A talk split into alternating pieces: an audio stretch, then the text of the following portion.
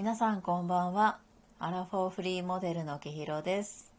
第4回目のラジオ配信始め始まりました。今日は日常でのしょうもない話をしたいと思います。よろしくお願いします。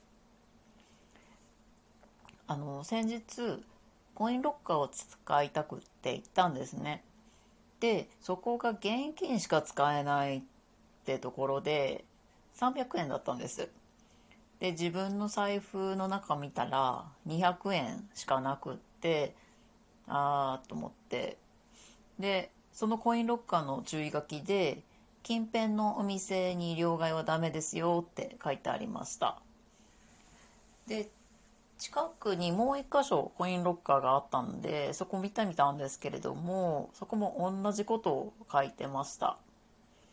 じゃあどうしようかなと思ってコンビニにその後行こうと思ってたからコンビニに行ってそこのお釣り現金で払ってお釣りで払おうあのロッカーを使おうと思ってコンビニ行ったんですね。で、えー、お買い物をして現金でお支払いをしてお店へ出ました。そしたらこれ私のミスなんですけれどもお釣りを500円玉でもらってしまったんです。うん。ああと思って。で結局コインロッカーを使うことは諦めたっていうことがありました。なんかあの最近はコインロッカーのお支払いも Suica とか電子マネーとかでできるところが多いと思うんですけれどもそこは現金だけでしかも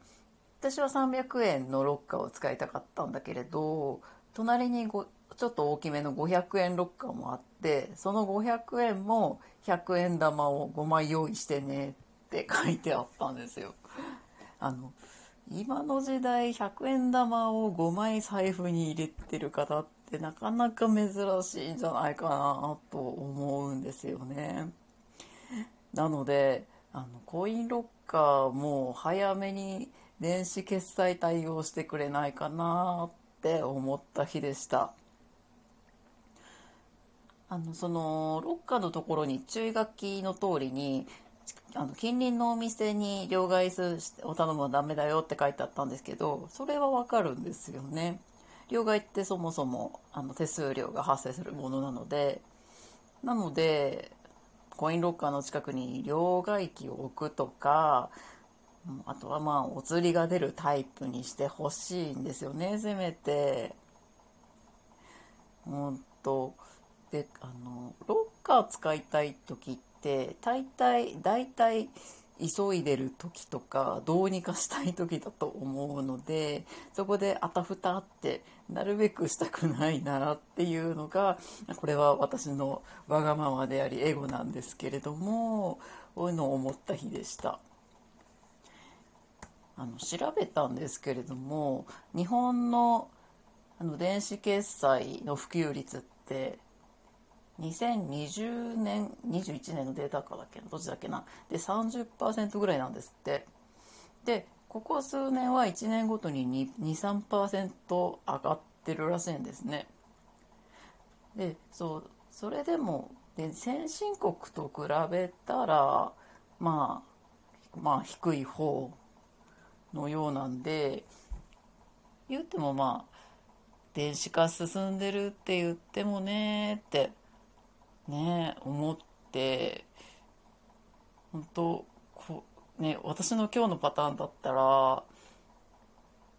少なくとも100円玉を3枚5枚持ってなきゃいけなかったってことでしたから普段全く小銭を持ってない人って最近多いと思うんですけれどもそういう方って本当にどうしてるんだろうなと思ったんですよね。普及率が30%っていうことはまだまだ現金しかも小銭を使う機会は多いのかなって思うのでそういうのも気になった一日でした。はい、じゃあ今日はこんな感じのしょうもない話をさせていただきました。私、きひろは主にインスタグラムで、えー、ファッションだったり、えー、ポートレートの写真の活動内容などを、えー、インスタグラムで発信しています。アカウント名は、アットマーク、きひろアンダーバー K です。よければフォローお願いいたします。それでは第5回目の配信でお会いしましょう。本日もご拝聴いただいてありがとうございました。良い夜をお過ごしください。